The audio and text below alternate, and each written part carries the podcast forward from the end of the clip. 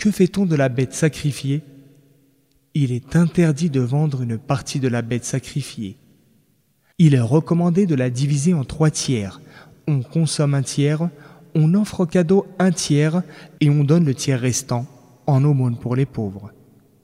Il est possible de confier le sacrifice à quelqu'un. Il est permis aussi de verser le prix de la bête aux organisations caricatives agréées pour qu'elles se chargent du sacrifice et de distribuer la viande aux nécessiteux.